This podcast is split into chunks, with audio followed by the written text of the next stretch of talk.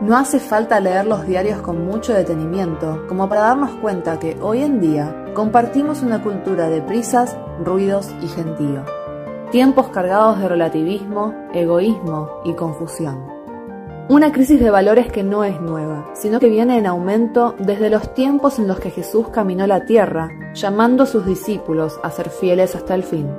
Fue el propio apóstol Juan quien nos dejó por escrito en su primera carta concretos y valiosos consejos para que los hijos de Dios nos afirmemos en la luz y el amor de Dios, combatiendo juntos como iglesia las amenazas del mal para desviarnos de los fundamentos del mensaje de Cristo. Preparar el lugar para aquellos que aún no han gustado del amor de Dios es la llama que mantiene encendidos nuestros corazones. Preparar el lugar es hacer de nuestra casa una verdadera familia, donde muchos sepan que aún hay lugar.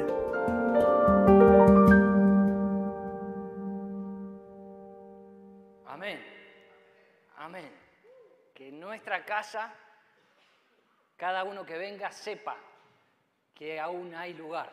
Y ese es el título de la serie que vamos a recorrer juntos durante junio, julio, y vamos a estar inspirados en la palabra de Dios.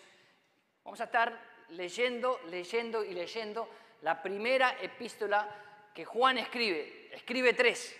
Al final del Nuevo Testamento están las tres juntas. Vamos a hacer foco en la primera, que es la más larga, cuyo, tema central, el nudo, está en el amor mutuo. Pero no es de lo único que va a hablar Juan ahí eh, durante esos días, sino que hay mucha riqueza. Por supuesto, necesito convidarte a la lectura. Necesito alentarte a que puedas ir a leer y a leer y a leer Primera de Juan. Son cinco capítulos. Lo vamos a estar desmenuzando con la ayuda del Señor durante todo este tiempo, pero Hace falta ir al texto, leer, leer, memorizar. Hay mucho texto ahí que conoces. Te vas a encontrar con mucho texto conocido. Así que, es más, si estás en YouVersion, le das play y mientras estás armando el mate, la palabra de Dios corre, corre, corre, déjalo que vaya, que, absorbas lo que Dios quiere decir este tiempo a nuestra amada iglesia. Ahora falta tener decisión para sumergirse en la palabra de Dios. Y hoy es una mañana de esas, una mañana de oportunidad que te invito cariñosamente a que bajes la guardia y digas, ah, ya estoy acá. Voy a escuchar con mi oído y voy a estar atento con todo mi corazón para ser permeable por la palabra de Dios. Voy a estar no solo eso, sino que decido ahora, antes de empezar, obedecer la palabra de Dios. Tengo para contarte que Juan, el apóstol Juan que está escribiendo la carta, era un anciano ya cuando estaba escribiendo estas notas. Un discípulo maduro, maduro, maduro, grande en sus últimos días, pero que todavía tenía cosas para decir, que tenía cosas para compartir. Y vaya si te vas a encontrar, nos vamos a encontrar con mucha, con mucha inspiración de acá. Pedro, Jacobo y Juan eran los tres discípulos más cercanos al Señor de Jesús. Y Juan compartió todo el peregrinar y todo el ministerio del Señor Jesús. Esos tres años estuvo al lado de Él, caminó con Él, lo vio sanar, lo vio multiplicar panes y peces. Estaba ahí. Nos habla Juan. Ponete los anteojos. Es Juan, pegado al Señor Jesús, que nos va a inspirar en este tiempo.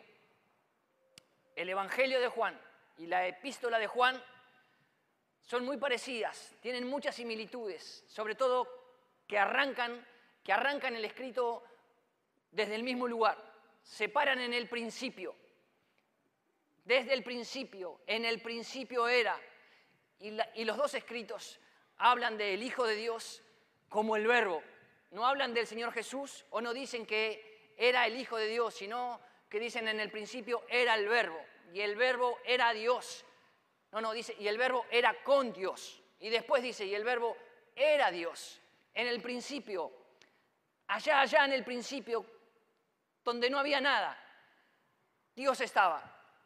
El verbo, la acción, estaba. Era allá, al inicio de todo. Claro que también habla y va a decir y va a mencionar que, que en el verbo estaba la vida En él estaba la vida, dice así. Entonces yo te puedo decir, en el verbo estaba la vida. ¿Cuándo? En el principio, al inicio de todas las cosas. Luego lo vamos a encontrar al Señor Jesús diciendo en primera persona, yo soy el camino, yo soy la verdad y yo soy la vida. Claro que hay muchas más, no es el tema, pero de todas las semejanzas que encontramos en la estructura, lo más importante es la identidad. La identidad que está escribiendo y quiere dejarnos claro, el pensamiento central es que el verbo se hizo carne. El Hijo de Dios, Jesucristo, se hizo hombre, cuerpo, se hizo un hombre, caminó por acá, estuvo entre nosotros. No solo que el verbo era, sino lo que está diciendo Juan es ahora que el verbo es, que la vida es ahora. Y vaya si esa no es una muy buena noticia esta mañana. Eso es parte de lo mejor que tengo para compartir y como iglesia es parte de lo mejor que tenemos para compartir. Pero además del llamado al amor mutuo que te decía como tema central, se entrelaza muy bien, con mucho equilibrio en la palabra del Señor, que hay una crítica a los, a los falsos maestros. Los falsos maestros niegan la doctrina de la encarnación, que el Hijo de Dios encarnó, que tuvo un cuerpo. Lo niegan. Era parte del gnosticismo primitivo que había, que, que miraban las escrituras medio así, ¿viste? Las miraban sin ganas de, sin ganas de absorber, sin ganas de obedecer. Con la luz de la filosofía griega que le ponían adelante, los gnósticos negaban que, que Jesús, el Hijo de Dios, había tomado forma de hombre Claro, porque era más fácil creer en que si yo estoy solo y me, me auto pienso, pienso, pienso, pienso, pienso bien, pienso bien, pienso bien, voy a encontrar perdón. No hace falta que venga el Hijo de Dios. No hace falta que el Hijo de Dios cobre volumen. No hace falta porque yo, yo, solo y estamos hablando de dos mil años atrás. Ponele hoy a esto que te estoy diciendo todo lo que quieras, vas a ver que está mucho más diseminado todavía.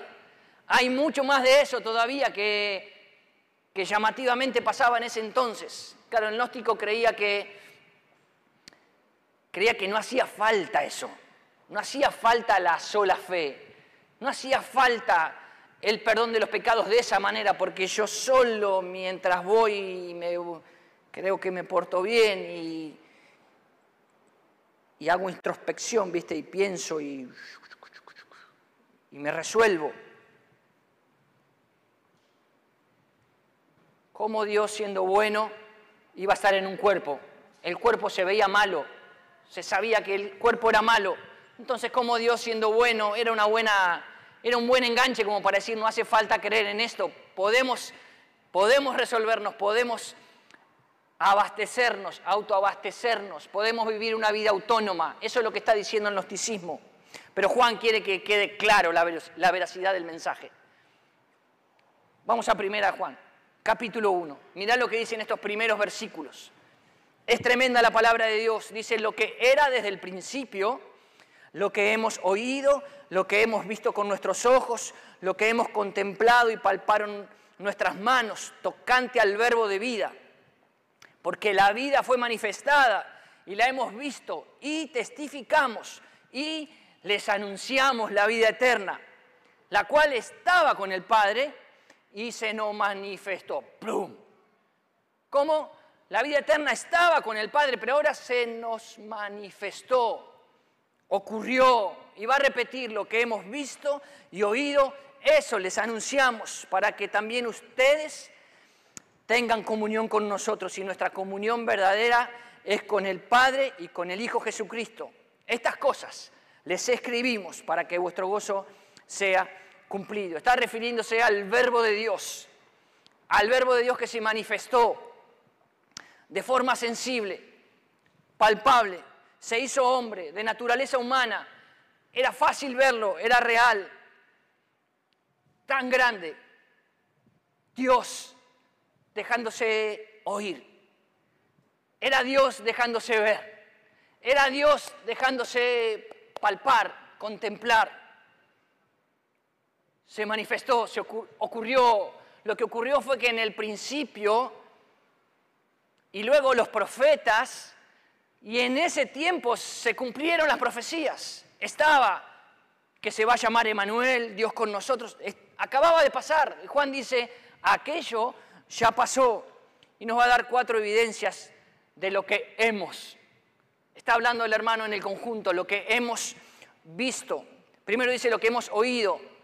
Y para cualquier testigo, en cualquier circunstancia, si usted dice, pero yo lo escuché, eh, vale, vale su dato. Y si usted le agrega la vista, lo vi con mis ojos, lo escuché y lo vi con mis ojos. Usted pasa a ser un testigo ya de renombre, un testigo importante a quien hay que darle, cuénteme si lo vio y lo escuchó. Pero después dice que lo contemplamos. Eso es mucho más que haber pasado justo a la corrida cuando la moto que no se... es mucho más que eso. Es quedarse quieto, asombrado, asombrado por lo que acababa de ver, paralizado porque en verdad estoy creyendo, todas esas profecías se cumplieron, Él es el Hijo de Dios, así habla Juan. Y por último dice lo que palparon nuestras manos. No hay alucinación que se resista al tacto, mi hermano. Usted puede decir, puede decir, puede decir, pero, ah, está la mesa. Ah, pero no, yo pensé que no, pero, pero sí. Las incredulidades se caen ante la evidencia que está, que es real, que lo puedo tocar. Habría que hablar con Tomás, el discípulo, que dijo, si yo no meto el dedo acá y no le meto la mano en el costado acá, Está muy bien, los respeto a todos. Ustedes creen, dicen que estuvieron en el aposento el otro día. Yo hasta que no vea y hasta que no toque, yo no voy a creer. Juan tiene un gran interés.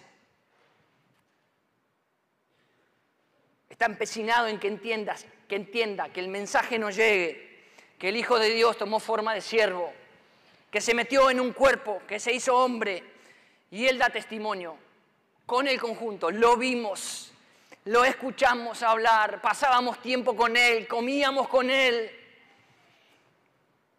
Juan necesita compartir lo mejor que tiene. Y qué bueno que no se lo guardó y que agarró la pluma y empezó a escribir. Porque estuvo cuando lo mataron.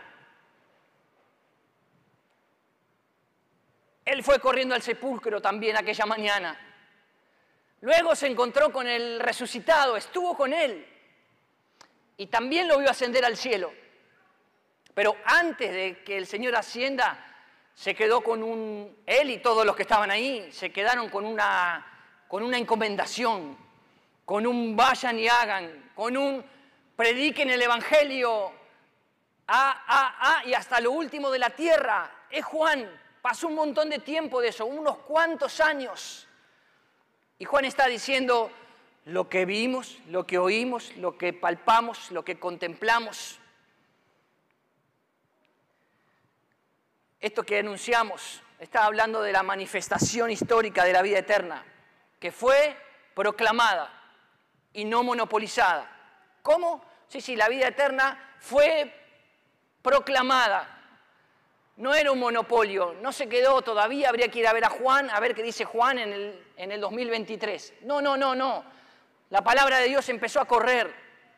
Iban de a dos y volvían con las gavillas llenas, felices de haber compartido la buena noticia, felices de decirle a otro, hey, hey, vos querés tener comunión, hay lugar, vení porque hay lugar. El Cristo resucitado tiene perdón de pecados para darte que sea bendecido el Señor, que la revelación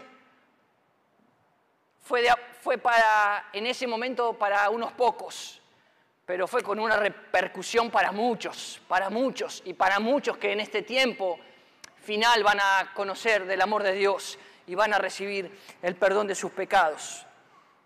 Es una proclamación que no es un fin en sí mismo. La proclamación tiene al menos dos objetivos. Uno es inmediato y es que cada cual que se acerca y recibe el perdón. Confiesa sus pecados, al toque pasa a tener nueva vida.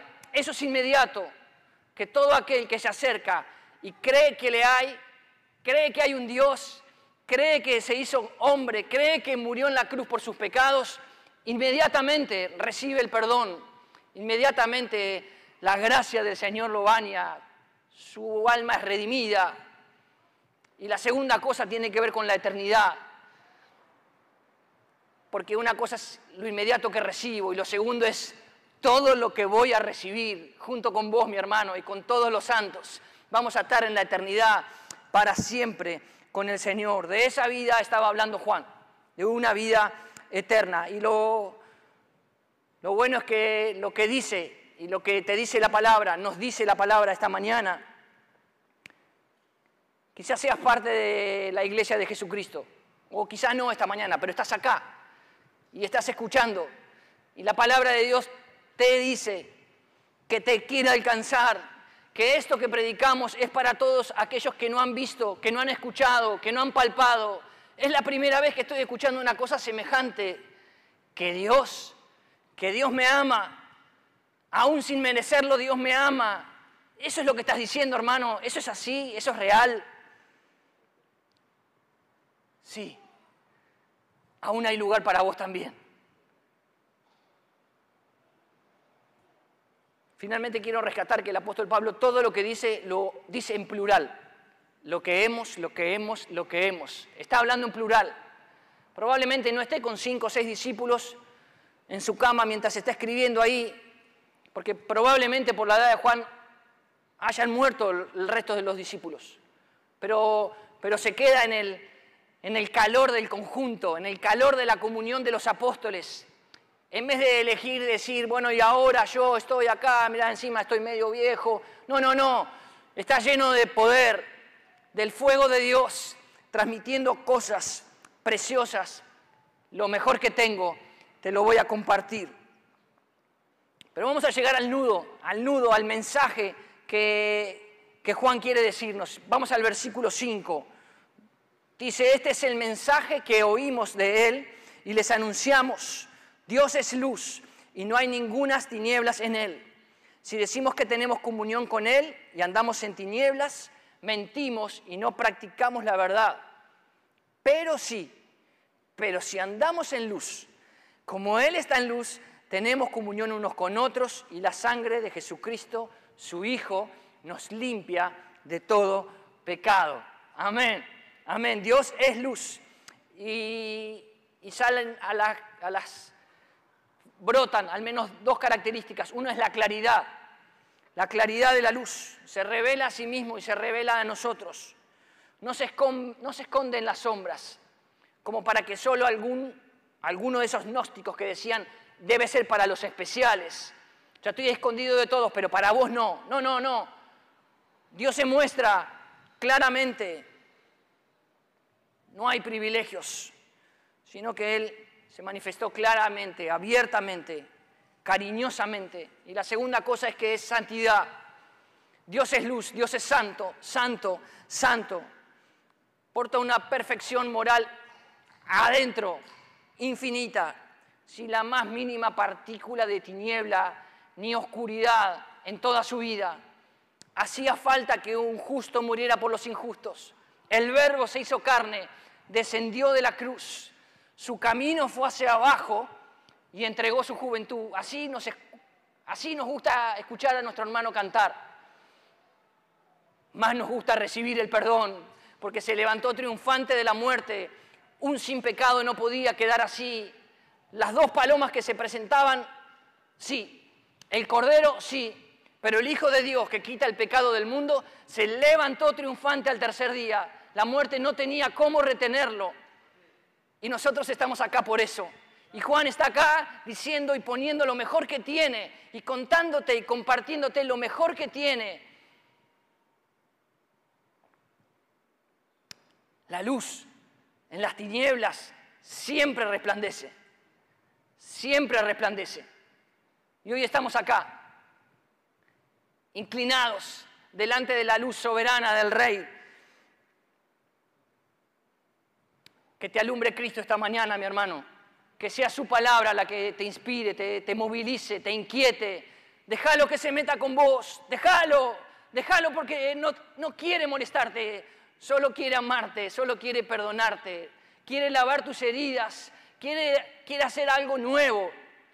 Hey, ¿me entendés? Quiere hacer algo nuevo. No quiere ponerle un parche a tu vida, a tu corazón, a tus líos, a tus problemas a tus líos en casa, a tu problema de trabajo. No, no, no, Él quiere abrazarte. Él quiere, Él quiere que renazcas a una vida nueva. Te lo digo otra vez, aún hay lugar, mi hermano. Quizás estás muy distraído, quizás estás golpeado esta mañana. No, pero yo vengo acá, ¿cuántos años hace que estoy viniendo a una iglesia? Es que no se trata de eso, mi hermano. Se trata de que obedezcas la palabra, se trata de que te rindas delante de la grandeza del Señor, se trata de, estar en comunión con Dios Padre y con el Hijo Jesucristo, como decía Juan. Luego, luego como vos andás en luz y yo también ando en luz y mi hermano anda en luz y mi hermana anda en luz, y bueno, entonces sí, claro, tenemos una común unión unos con otros. ¿Y qué? Y la sangre de su Hijo Jesucristo nos limpia de todo pecado. Que sea bendecido su nombre. Le damos gloria a Dios. Tenemos un llamado comunidad y es a permanecer andando en la luz. No saber qué es la luz. No, no, pero yo ya escuché lo que es la luz. ¿eh? No, no, no. Como comunidad estamos con las manos en el arado diciendo, nosotros vamos a permanecer como plantados en la luz. Decidimos plantarnos en su casa bueno, en su casa habita toda plenitud de Dios. Dios está presente acá esta mañana. ¿Te diste cuenta que no viniste a una sociedad de fomento, ni a un club, ni ahora después hacemos algo juntos y pasamos una tarde? No, no, no. Estamos un rato con nuestro corazón ardiendo porque su espíritu nos interpela, nos atrae. Déjamelo decirte otra vez. Deja que te abrace el Señor esta mañana, mi hermano. Aunque estés muy enojado, aunque no entiendas. Quizá te creas huérfanos de un montón de cosas o con faltantes de otro montón de cosas. Deja que la vida de Dios entre a tu corazón, va a saciarte, te va a confortar el alma, va a ser todo nuevo. La sangre, la sangre es, la sangre es el, es el precio de nuestra redención. Alguien tenía que pagar el costo. Antes eran dos palomas. Antes era el mejor corderito que teníamos, sin mancha. Y ahí iba el papá con el corderito y, y lo sacrificaba. Es que hacía falta un derramamiento de sangre para el perdón de pecados. Por eso, por eso Dios envió a su Hijo Jesucristo. Es el cimiento de nuestra paz. Su sangre es el cimiento de nuestra paz. Jesús hizo la paz a través de su sangre en la cruz. Es la base de nuestra purificación. Su sangre nos purifica. Y todos los que estamos acá y ya vivimos eso y ya pasamos por ahí, decimos, gloria a Dios, gloria a Dios. Porque si mañana puedo confesarme otra vez y gloria al Señor, que me perdona, que me redime. Por último, por último, quiero decirte que la sangre de Cristo es la garantía para la comunión. No es que vos, yo y el otro y nos conectamos y entonces sale. No, no, no, es la sangre de Cristo, la garante de nuestra comunión. Podríamos andar, podríamos andar en comunión en un grupo de amigos, en un grupo de WhatsApp. Podríamos decir ser iglesia sin la sangre de Jesús, ¿no es cierto que no? ¿No es cierto que nos agarraríamos a las piñas a los dos minutos? Conmigo te agarras a las piñas a los dos minutos. Si yo no fuera lavado por la sangre de Jesús, te enojarías mucho conmigo, mi hermano. Y capaz que yo me enojaría mucho con vos. Pero hemos sido redimidos, hemos sido comprados por la sangre de Jesús. Él, la sangre de Cristo, es la garantía de la comunión nos da perdón y limpieza, limpieza y perdón. Nos purifica, nos lava, nos da un lugar, nos da un lugar a donde pertenecer, a donde poder, a donde poder entrar con confianza, al trono de la gracia. Está buenísimo, pero diría un gnóstico, yo no tengo pecado. Porque yo me estoy, viste, estoy pensando, pensando, yo, y, el texto sigue. Juan dice, y si, si decís que no tenés pecado, te engañás a vos mismo y la verdad no está en vos. No está. Pero si confesamos nuestros pecados, bendito sea el Señor, Él es fiel y justo para perdonar nuestros pecados y limpiarnos de nuestra maldad. ¿Qué hace falta, mi hermano? Hace falta un genuino arrepentimiento, hace falta que te vuelvas de donde estás y te pares de cara a la cruz, que te puedas encontrar con el Salvador. No, pero no entiendo mucho lo que estás diciendo. Sí que entiende, hermano. Un niño entiende si le decimos tiene tres y le decimos, vos estás haciendo mal, vos tenés que ir a pedirle perdón a papá, lo entiende perfectamente, estamos, somos gente adulta. Pero también tengo que decirte que el diablo ciega el entendimiento. También necesito decirte que la confusión reinante que hay en esta sociedad hace eso, que yo no tengo pecado. Ya me levanté, me lavé los dientes, tomé unos mates, le di un beso a mi señora, fui a trabajar, volví, no discutí con nadie. Yo no estoy en pecado. ¿Sabes que confesar significa decir lo mismo del pecado que Dios dice que es el pecado? O sea, yo identifico una cosa como Dios la identifica. Dios dice que es pecado y yo la miro y puedo decir también que es pecado. Entonces yo necesito confesar eso, porque yo me vinculo con un Dios eterno, amoroso, que me ama, que me perdona, que me limpia, pero hace falta, hace falta confesar, hace falta confesar como aquel día. ¿Te acuerdas de aquel día que pudiste estar con el Señor Jesús a solas? y te fuiste a, tu cuarto y te arrodillaste en la cama y le dijiste, Señor, perdona mis pecados hoy. Necesito, necesito que seas mi Señor, necesito que me restaures, que hagas nuevas todas las cosas. O no que fue el mejor día, o no que fue la mejor madrugada que viviste. Gracias, Señor. Y gracias por el que me lo vino a decir y que me ayudó y me dijo, vení, vení que hay lugar, vení, vamos a confesar juntos al Señor a confesar, que si confesares con tu boca que Jesús es el Señor y creyeres en tu corazón que Él le levantó de los muertos, serás salvo. Fácil, mi hermano.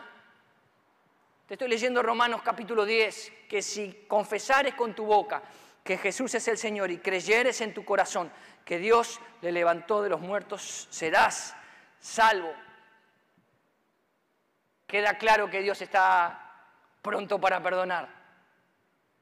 Queda claro que, que Dios está deseoso que nos acerquemos a Él con confianza y nos podamos postrar y nos podamos inclinar y podamos darle el reconocimiento que solo Él merece. Claro que tenemos un gran desafío como iglesia, un gran desafío, y es que esto se, multiplique y se multiplique y se multiplique que se multiplique que, se multiplique el amor por los hermanos, que se multiplique el deseo de ser intencionales e ir a buscar a la persona que no conoce del amor de Dios y decirle, te comparto lo mejor que tengo. Cristo Jesús vino al mundo para salvar a los pecadores. A mí me salvó. Yo soy el primero, decía el apóstol Pablo, de modo que te estoy contando lo que me pasó. Te estoy contando lo que viví. Claro, pero no estaba con Juan allá. Sí, sí, pero vos y yo, mi hermano, comemos como si estuviéramos con el Señor Jesús. O no das gracias como si estuviera ahí por los alimentos. Y te vas al laburo y agarras la mocha y te vas a, la facultad como que vas con Dios o andás solo por la vida. Leemos su palabra, la vemos y es como que estamos ahí, escuchamos de su amor, su espíritu que habla con nosotros. No, no es una locura, no es una cosa, oh, ¿qué está diciendo? No, no, es una cosa real. Su pueblo camina así, viene viviendo así dos mil años a esta parte, delante de un Cristo resucitado.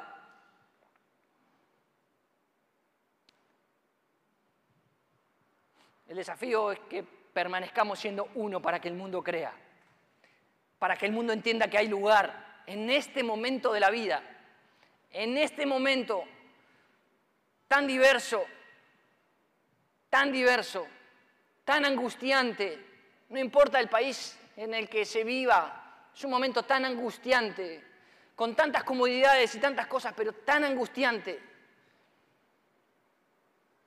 que el mensaje de la palabra de Dios cobra un volumen, hermano, te vas a dar cuenta que no hace falta decirle mucho, ¿eh? No, no, no. Te ve y dice, yo quiero estar con vos. ¿Qué tenés? Porque yo estoy triste y vos estás bien. Decime qué es lo que tengo que hacer porque no arranco. No arranco. Algo me está pasando. Pues que nos encuentre así, disponibles para predicar la palabra, para llevar a otro, acompañar a otro a la cruz de Cristo y decirle, mira, cuando yo estaba así, yo logré abrir el corazón, entendí que necesitaba un Salvador.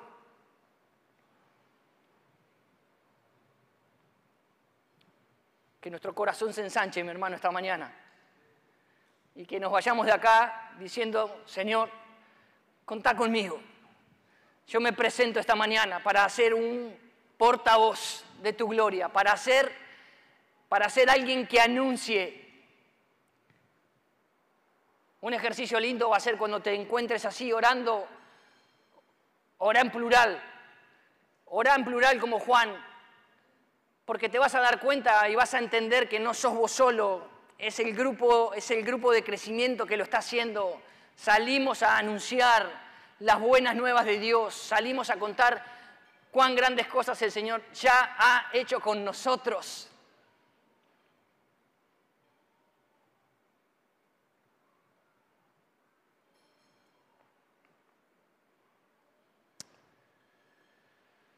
Vamos a ser comunicadores, buenos comunicadores. Vamos a lograr abrir el corazón como para que otro se quede diciendo, esta gente me ama. ¿eh? Evidentemente para contarme lo que me está contando me ama, me tiene, me tiene en estima, está comprometido a seguir siendo mi amigo. No sé, son tus amigos. Yo oro por los míos y oro por mi familia y vos lo haces por los tuyos. Pero cuando oremos y cuando salgamos a decir, hagámoslo en plural, porque no estoy yo solo haciéndolo, ni estás vos sola, ni vos solo haciéndolo, no, lo hacemos, lo hacemos en el conjunto, en el calor de la iglesia, llevando la buena noticia de Dios. Que el Señor te bendiga, mi hermano, esta mañana. Tenemos tarea por hacer. Tenemos muchas cosas poderosas que anunciar.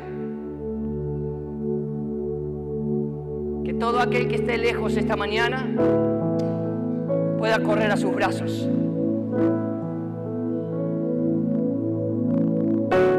No hace falta estar de la vereda para allá para correr a sus brazos. ¿eh? Quizás estás acá esta mañana me hizo tan bien esta buena noticia. Yo también lo necesito. Habías escuchado del amor de Dios, dale esta mañana a Dios. Anímate a recibir el perdón de Dios. Vas a recibirlo. Fácil, fácil. Te vas a dar cuenta que empieza a lavarte, a perdonarte, a darte dignidad, a abrazarte. ¿Quieres inclinarte? Es tu tiempo.